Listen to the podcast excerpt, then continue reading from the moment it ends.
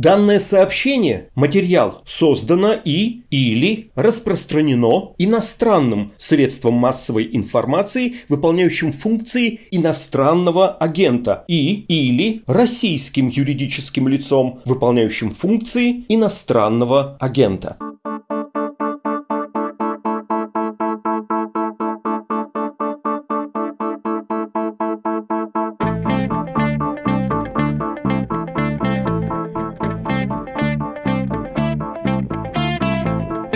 Здравствуйте, с вами подкаст «Медузы. Что случилось?». Он выходит каждый день, кроме воскресенья. У микрофона Владислав Горин. Сегодня в выпуске «Как Китай без громкого, как у американцев, пиара реализует свою масштабную, очень разнообразную космическую программу с орбитальной космической станцией, с лунной программой, с марсианской программой. Часто говорят, что он идет по тому же пути, по которому когда-то шел Советский Союз, и Россия вроде как сейчас тоже пытается притулиться к китайской космической экспансии. Но будет ли это сотрудничество сколько-то полноценным? Через полторы минуты на эти вопросы ответит популяризатор космонавтики Виталий Егоров. Почти каждый раз в нашем подкасте в этом месте после вступления я говорю про донаты Медузы и вроде как стараюсь сделать это не дежурно, разнообразно, не слишком назойливо. Кто-то спокойно это воспринимает, есть даже благодарные комментарии и письма, спасибо за них отдельное. А есть сообщения про то, что эти заклинания о донатах вас утомили или даже расстраивают. Ну, например, потому что я вроде как прошу денег, а у многих людей доходы весьма скромные, и оформить Медузе какое-то пожертвование – это непозволительная роскошь. Все понимаю, и, кажется, я всегда оговариваюсь, ну или имею в виду в своих просьбах, что прошу о помощи, если у вас есть такая возможность. Если нет возможности, никто плохой мысли о вас не подумает. И извините, если бываю неделикатен. Обещаю отныне напоминать о донатах чуть реже и намного осторожнее, хотя ваше пожертвование, и тут, боюсь, долго ничего не поменяется, это то, на что наше издание и конкретно этот подкаст существуют. Ну, вот так вот обстоят дела. Спасибо за внимание. Вперед к эпизоду.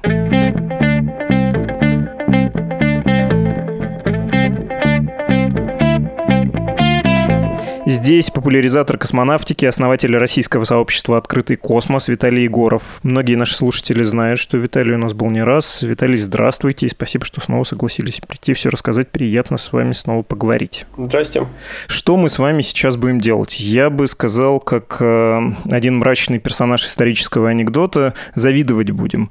Вот какие новости только в июне случились. Э, первое. Китайский марсоход э, Джу Джун поставил камеру на четвертой планете от Солнца Отъехал от нее и сделал селфи сам марсоход. Китайский, само собой, он такой золотого цвета, немножко на Валли похож, очень симпатичный. Его миссия продлится три месяца.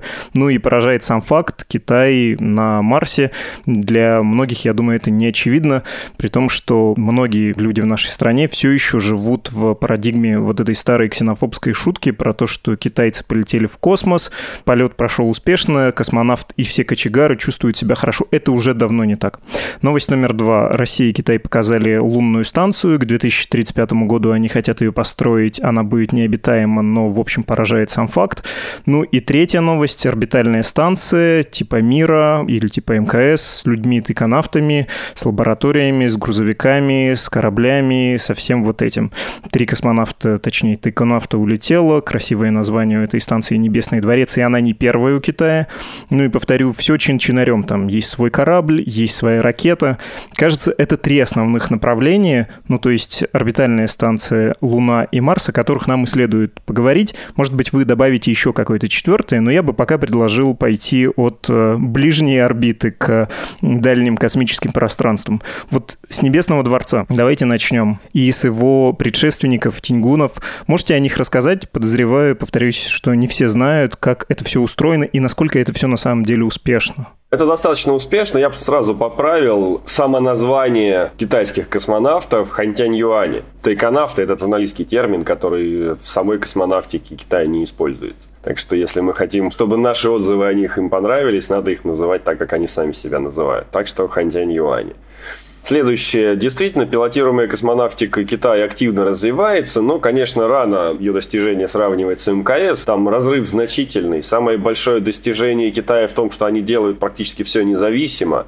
Если МКС, она на порядок, может быть, даже больше превосходит практически по всем параметрам текущий вот этот Небесный дворец. Но это все-таки командная игра. Во-первых, там два сегмента, российский и американский. В американском сегменте там вообще 15 участников, если Европейское космическое агентство считать. А так там и Канада, и Япония, и, собственно, Европа. И все это, конечно, суммарно дает большой эффект но при этом это все как бы общее, и здесь все друг от друга зависят, никто не может похвастаться такой независимостью, пусть на гораздо более меньшей станции, чем у Китая, но все-таки Китай здесь самостоятельный. И благодаря Китаю сейчас на орбите летает две космические станции, хотя действительно масштабами они несоизмеримы. Тиньгуны были еще скромнее, это был, по сути, такой большой пилотируемый корабль с функции длительной эксплуатации на орбите. Но, по сути, еще с советских времен идет традиция, что даже если мы два космических корабля соединяем, все, их можно назвать космической станцией. Ну, это такое, конечно, условное понятие. Но то, что делает Китай сейчас, это уже прям полноценная космическая станция. Пока у нее только один модуль базовый, но уже у них изготовлены две штуки больших следующих, и э, там в ближайшие годы будет продолжаться строительство, и в этом плане они прям совсем молодцы. Они делают станцию на передовых основах, хотя издалека она, конечно, на мир похожа, и многое там и технологически, и идеологически заимствовано у мира – но сейчас это все-таки новое поколение, последние достижения там в развитии электроники, систем жизнеобеспечения, все, что Китай мог срисовать у других, срисовал, все, что не смог, изобрел сам, и это новое изобретенное во многом совершение того, что было 30 лет назад. Вспоминается фильм «Простите за низкий жанр» э, с Андрей Балок, как он назывался, «Гравитации», где она в экстренный, в важный для себя момент, когда шансов не остается, вдруг узнает, что у китайцев тоже есть космическая станция, которая один в один советская, пересаживается на нее и, в общем, таким образом во многом и спасается. Ну, то есть, э, как не смешно, вот этот штамп, он отчасти верен. Китайцы во многом повторяют советскую космическую программу и идут тем же путем. Неправильно говорить повторяют. Они учатся. Они брали действительно многое из того, что могли взять и из нашей, и не из нашей космической программы. Но на основе изученного они делают свое. Это точно так же, как советская космонавтика выросла из скопированной немецкой ракеты Фау-2 которую просто назвали R1, издали уже в советском варианте, а на основе R1 все остальное стало расти уже своим путем, и немецкие инженеры там незначительное участие во всем этом принимали. Так и здесь Китай что мог скопировал, но дальше идет уже своим путем. И хотя, опять-таки, мир сильно похож на китайскую станцию, но при этом то, что они делают, и те вопросы, на которые они будут отвечать в космосе, оно уже отличается от того, что делали советские инженеры. Я думаю, что мы про эти общие подходы еще поговорим, но в конце, разобравшись с конкретными направлениями, вы сказали про Фау-2. Все, кто был на ВДНХ или около, там, где вот этот красивый такой модерновый, точнее, модернистский памятник с взлетающей ракетой, там, как не смешно, взлетает э, как раз-таки Фау-2. Вот эта характерная форма, чуть более обтекаемая, такая чуть более похожая на рыбку. Это во многом наследие как раз тех немецких технологий, ну и как раз секретности, да, нельзя же было показывать показывать конструкцию современной ракеты? Ну, чуть дальше, если из Москвы ехать, доехать до Королева, там она вообще как памятник стоит на транспортной развязке всем на виду, и как символ города Королев, по-моему, она даже в гербе его используется. При том, что да, это действительно Фау-2, просто советское издание. Ну, в общем, не стыдно заимствовать э, разработки и стоять на плечах гигантов, это нормально. Ну, в принципе, американская космонавтика из того же самого росла. Там вообще создатель Фау-2 начинал все это, поэтому здесь здесь ничего страшного в этом нет. Абсолютно. Про Небесный дворец нужно, наверное, еще заметить важную вещь, что МКС ее выводят все-таки из строя или продлили время действия. Ну, то есть благодаря китайцам люди останутся на орбите или будет две станции существовать? Да нет, МКС летала и будет летать, и никто ее не собирался сводить с орбиты. Несколько месяцев назад или там недель назад шло обсуждение по поводу ухода России с МКС, но уход России с МКС вовсе не означает уход МКС. Просто отделяется наш сегмент, топится к МКС пристыковывается другой сегмент, уже как часть американского, который будет поддерживать ей орбиту, то, что сейчас выполняет модуль «Звезда», и все. Но даже Россия не собирается уходить, так что это все был такой хайп, ни на чем не основанный. А станция как летала, так и будет летать. Вот на днях буквально на МКС новые дополнительные солнечные батареи развернули, которые повысят ее энергоснабжение. То есть она будет летать еще гораздо дольше 2024 года, до которого сейчас официально ее срок расписан.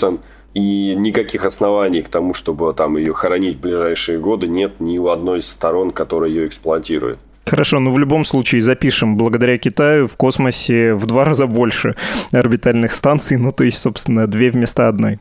Давайте про лунную программу поговорим. Была презентация, в общем, поражающее воображение Роскосмоса и Китайского космического агентства про освоение Луны, про строительство базы. Там участвуют русские луны, луны в кавычках, то есть аппараты, да, и есть задача к 1935 году построить лунную базу. Правда, там, несмотря на то, что в презентации люди в скафандрах из изображены. Пока речь идет про необитаемую станцию, не про базу.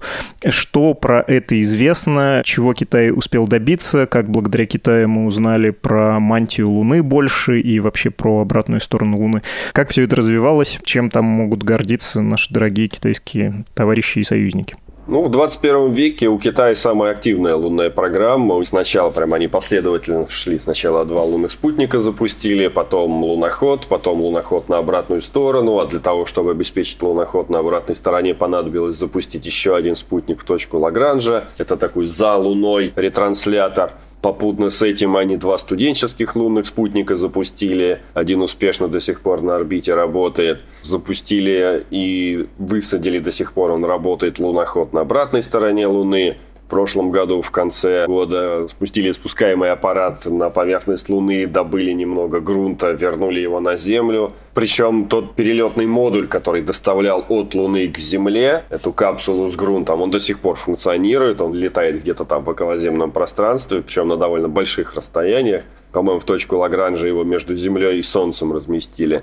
В общем, они делают с Луной все, что хотят, и все другие страны даже суммарно не сравнятся по интенсивности лунных исследований даже сейчас. И поэтому логично, что для Китая пилотируемая программа для них сейчас приоритетна на низкой околоземной орбите. Вот это как раз орбитальная станция. А в автоматическом режиме Луна действительно открывает такой простор для создания целого полигона лунного. И, собственно, вот эта автоматическая лунная станция, такой проект «Лунный полигон» Роскосмос и НПО Лавочкина представляли на Максе лет 8, наверное, назад.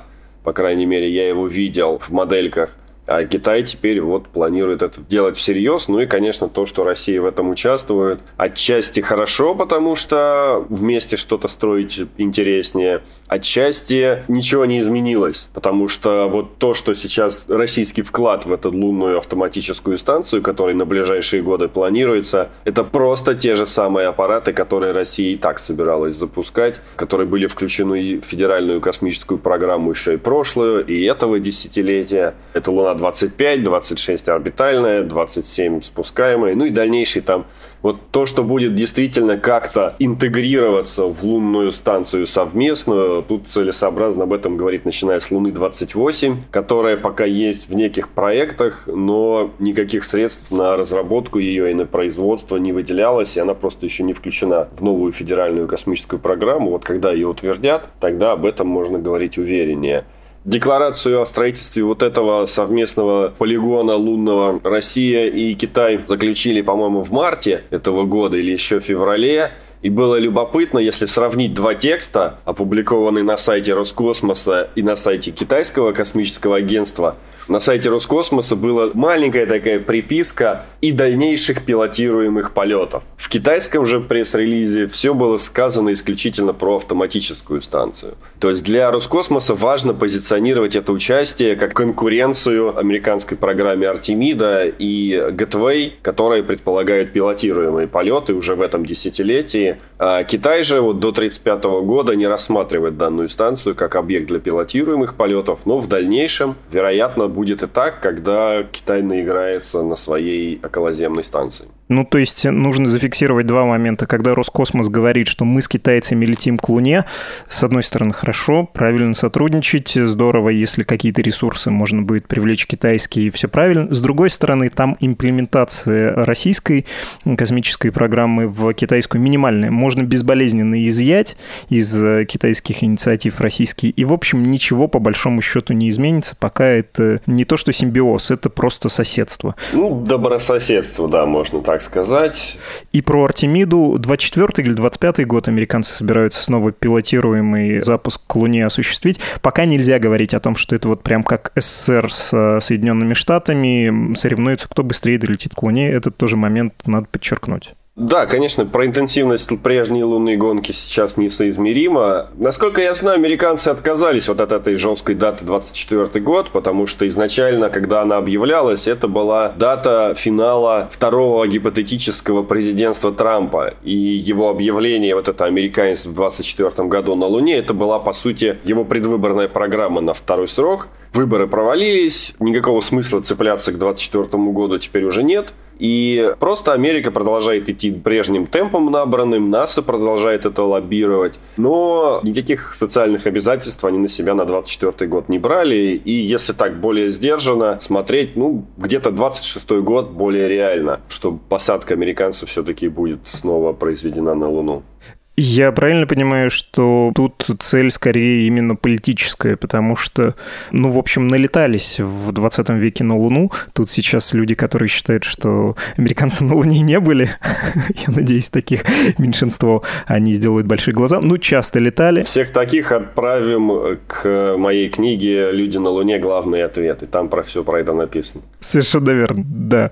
К этому я и вел. Ну, вроде налетались. Все, что нужно, сделали. Есть ли необходимость помимо помимо политической человеку опять лететь на Луну? Кто здесь адекватней, что ли, в развитии своей космической программы? Американцы или китайцы? Точно так же, как и в 60-е и 70-е годы, и сегодня никакого смысла человеку лететь на Луну, кроме политического, нет. Тогда летали точно так же по политическим причинам. Никаких иных причин людей на Луну не гнало исходя из этого, нужно и понимать, почему летят сейчас. Сейчас то же самое. Сейчас политические причины, конкуренция между США и Китаем. На мой взгляд, самым главным фактором, почему американцы снова ринулись на Луну, на самом деле там факторов гораздо больше, там и внутренние, и внешние, но вот внешний фактор это именно то, что Китай делает свою космическую станцию. И сейчас получается, что МКС общая, а у Китая своя. И американцам уже не круто. Они не выглядят космическими лидерами, когда вот... Понятно, что там, как мы уже говорили, масштабы совершенно несоизмеримые, но у меня есть машина, и у Васи есть машина. И кого там волнует, что у меня Мерседес, а у него Запорожец. Неважно. У обоих машина. Так и здесь то же самое. И нужно что-то круче. И для американцев что-то круче – это Луна. И сначала предлагалось только Gateway, потом пришел Трамп и сказал, а давайте полетим на поверхность. Всем идея это понравилась. Теперь вот продвигают Артемиду и Gateway. Они практически параллельно развивающиеся лунные программы американские, которые завязаны там на ракету СЛС и корабль Орион. А в целом они развиваются практически независимо друг от друга. И Gateway спокойно может жить без Артемида, и Артемида без Gateway. И здесь, пока Китай активно, и чем Китай активнее движется в космос, тем активнее Америка будет двигаться на Луну и активнее продвигать именно пилотируемые полеты, потому что это главная или очень наглядная для всего мира демонстрация превосходства одной страны над другой. Это главный мотив, который ведет и вел людей на Луну ну, я подчеркну, не те, которые я мечтаю полететь на Луну. И, конечно, мечтатели, космонавты, астронавты, которые хотели, а некоторые полетели на Луну, они не для этого летели. Не для того, чтобы показать Советскому Союзу Кузькину мать. Но колоссальные средства из государственного бюджета выделялись и выделяются именно с этой целью. Ну, зафиксируем, что Китай чуть более адекватно себя ведет в отношении Луны, чуть более обоснованно с научной точки зрения. Да вся эта научная точка зрения – это все равно обоснованность просто для того, чтобы показать, что мы не зря тратим деньги из бюджета. А в действительности исследование планеты – это то же самое. Это демонстрация превосходства своих технологий над другими. Просто другими мирными и морально оправданными средствами.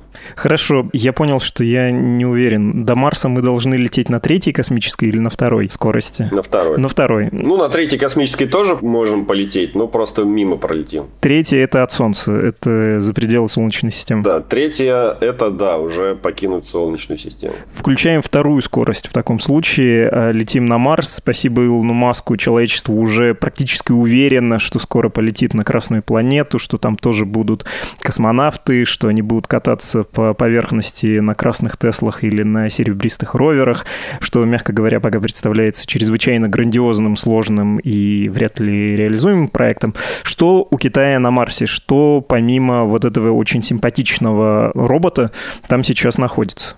Камера, которую они бросили, и спускаемый аппарат, который доставил, собственно, этого марсохода на поверхность Марса. И вокруг Марса летает китайский орбитальный аппарат. Они просто вместе одной связкой летели. Все эти три аппарата, орбитальный, спускаемый и марсоход, сейчас они уже по отдельности действуют, каждый в своем месте.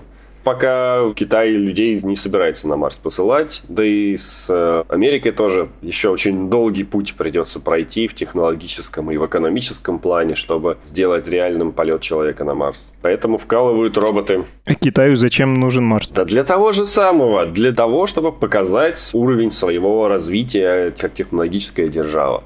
То же самое. Да, это интересно, да, любопытно, да, фоточки красивые, да, новые фундаментальные знания о космосе, но как государство это нужно только для того, чтобы показать свою крутость. А для ученых, которые научные задачи, которые поставлены перед э, этим марсоходом, самое интересное там это провести зондирование радарами глубину несколько десятков метров и найти слои льда, который остался в том месте, где раньше предискался Северный Ледовитый Марсианский океан. Именно в том месте высадилась эта станция, и там я лично жду, когда мы увидим эти результаты радарного зондирования и увидим слои льда, оставшиеся от океана.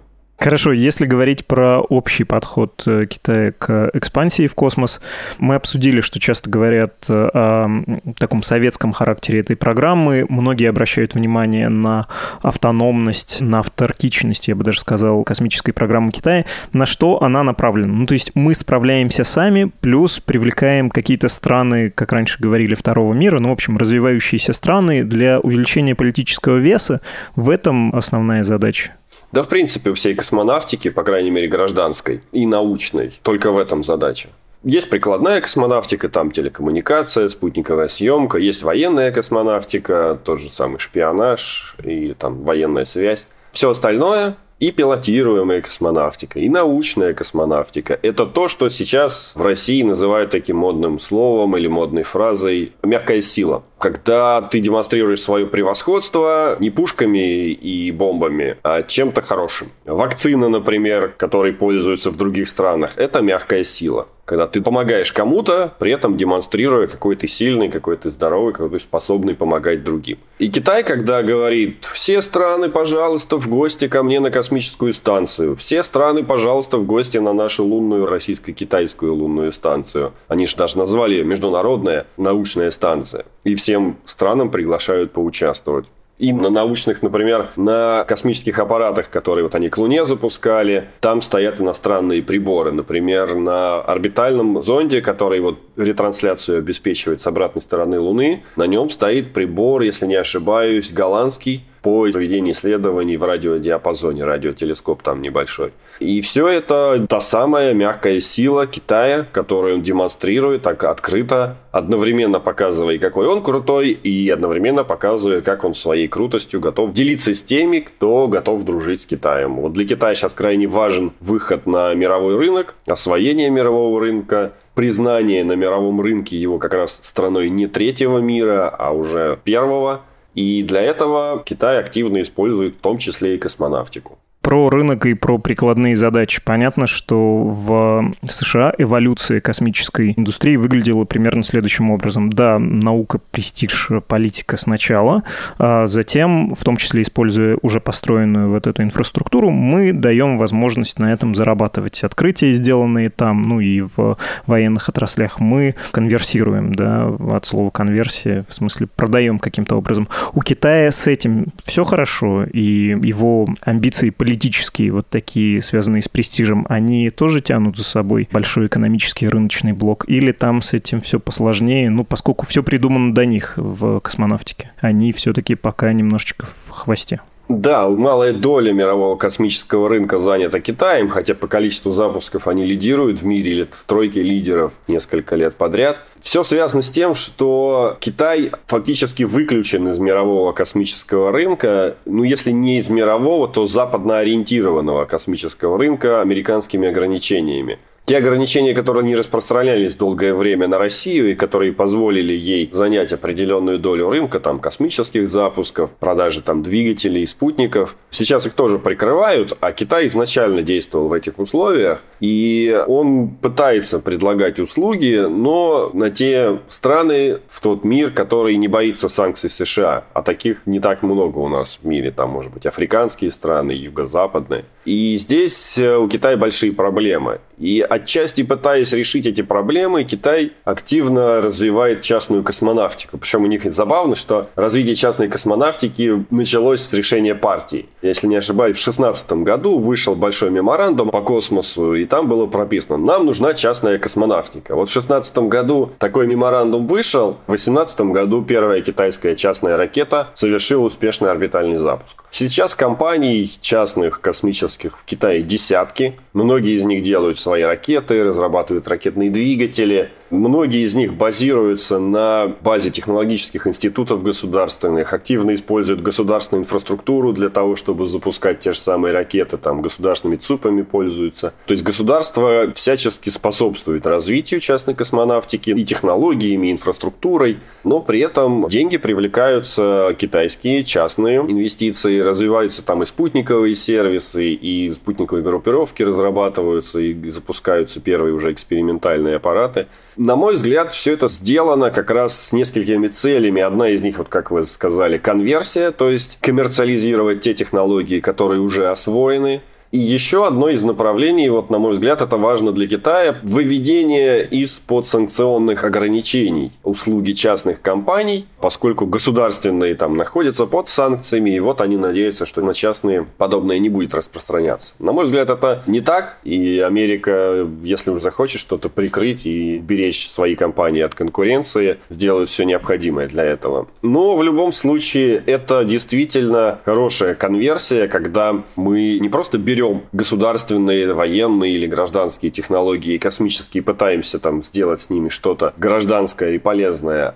а мы привлекаем значительные инвестиции на развитие сервисов, то есть услуг, которые можно предоставлять, используя вот эти технологии. И это прям действительно важно, потому что Роскосмос тоже что-то подобное пытается делать. Например, там компании создает Таратех, которая должна коммерциализировать спутниковые съемки, пытается создавать какие-то сервисы. Но это имеет гораздо меньший масштаб, чем это можно было бы сделать, привлекая крупные инвестиции из частного бизнеса в тех масштабах, которые сейчас происходят в Китае. То есть в данном случае Роскосмос пытается все делать сам, чтобы не делиться с частниками, а Китай отдает все частникам, лишь бы они только начали зарабатывать и развивать свою собственную экономику страны. Последний вопрос, понятно, про российскую боль. Ну, то есть, если рассчитывать на то, что Россия не будет сотрудничать с Западом и работать на том рынке, а вот э, сделает ставку на восточного соседа, это не лучшее решение. Верно ли так сказать? Ну, потому что Китай Китаю мы не особенно-то нужны. Да, безусловно, когда Роскосмос говорит о том, что а, нам с Америкой особо и не хочется дружить, мы вот с Китаем будем дружить, это совсем не замена одного на другого. Партнерство с Китаем будет проходить совсем не в той форме, в которой проходило сотрудничество с США. Для США мы были аутсорсом. Для США, для НАСА 5-10 лет назад не было совершенно никакой разницы между Роскосмосом и SpaceX. И тот, и другой выполнял какие-то заказы в интересах НАСА. И тому, и другому НАСА спокойно платила. Когда же все это сильно политизировалось, особенно российское участие в этом плане, тогда НАСА стало охотно искать замену Роскосмосу, вот, развивать там SpaceX, способствовать его развитию, других подрядчиков искать и там прежних продолжать щедро кормить, тот же самый United Launch Alliance.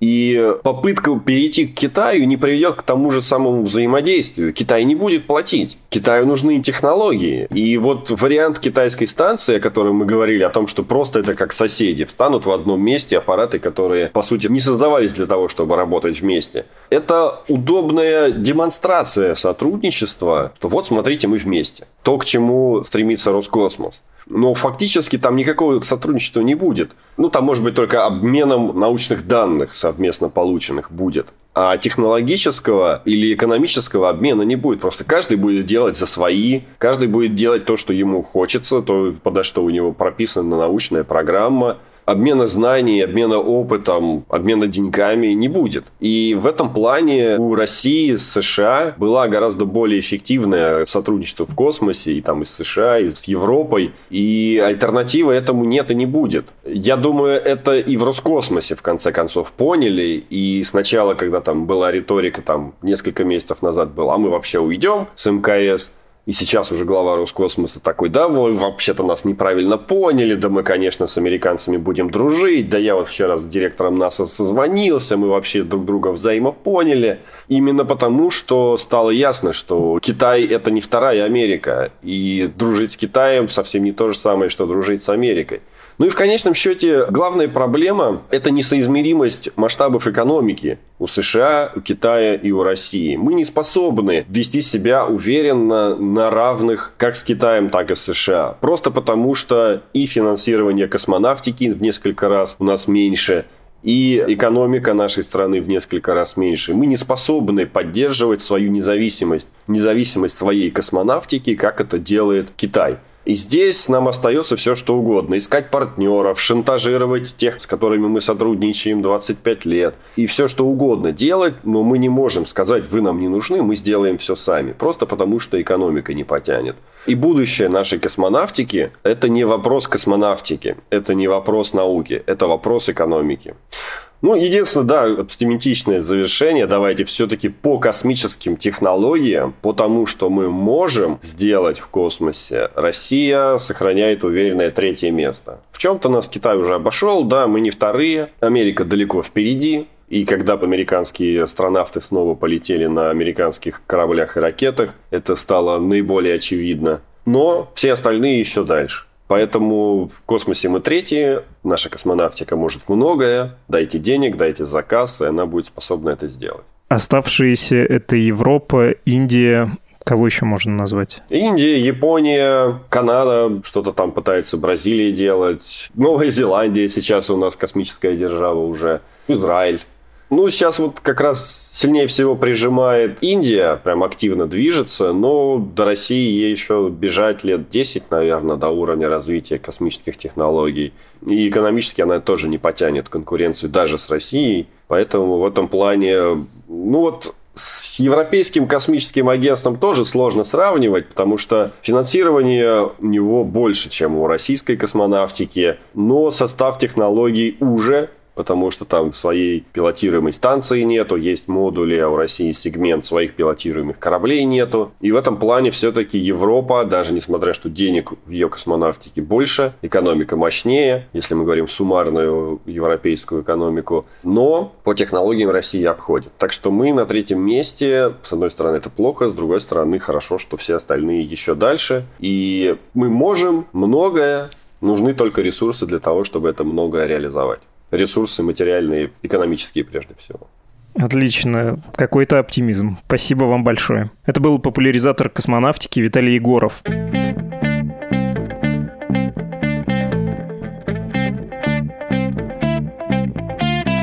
Вы слушали подкаст «Что случилось?» о новостях, которые долго остаются важными. Страничка для, сами понимаете, оформления донатов support.meduza.io. Этот и другие подкасты «Медузы» есть на сайте и в мобильном приложении издания, а также в Apple Podcasts, Google Podcasts, Spotify, CastBox, на YouTube и на Яндекс Музыке. Если вы оставите там комментарий, ну, где это можно сделать, или поставите нам оценку, будет очень здорово. И, наконец, ждем от вас писем на адрес подкаст собакамедуза.io и в Telegram «Медуза Loves You. Последний раз я просил у вас совета, многие написали, свои рекомендации сделали, даже себя предлагали в качестве спикеров. Спасибо большое, все прочитали, все обдумаем, все возьмем в работу. До встречи.